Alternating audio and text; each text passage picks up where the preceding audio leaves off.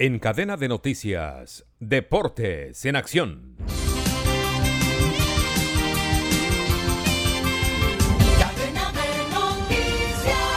En Copa Libertadores de América, un pálido nacional de Colombia fue goleado 3 por 0 en Asunción por Olimpia del Paraguay, que asume el liderato del Grupo H. Nacional, no obstante, está clasificado a falta de una fecha que puede tener variantes en primero y segundo lugar.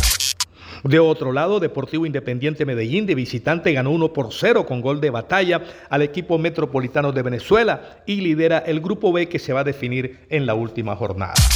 En Suramericana, Deportes Tolima fue vapuleado 5 goles por 0 por Sao Paulo en el estadio Morumbí y quedó fuera de cualquier posibilidad de clasificación. Sao Paulo y Tigres clasifican en este grupo.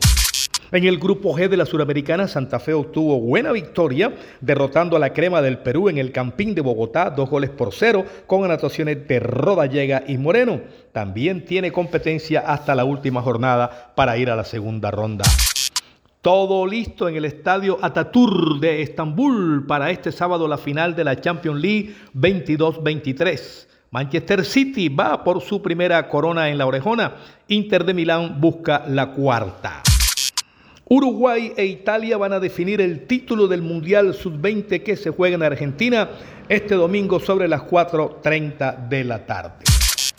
Hoy viernes en Miami se juega el cuarto partido de la serie del playoff final de la NBA de la conferencia este contra oeste. Miami Heat contra los Nuggets.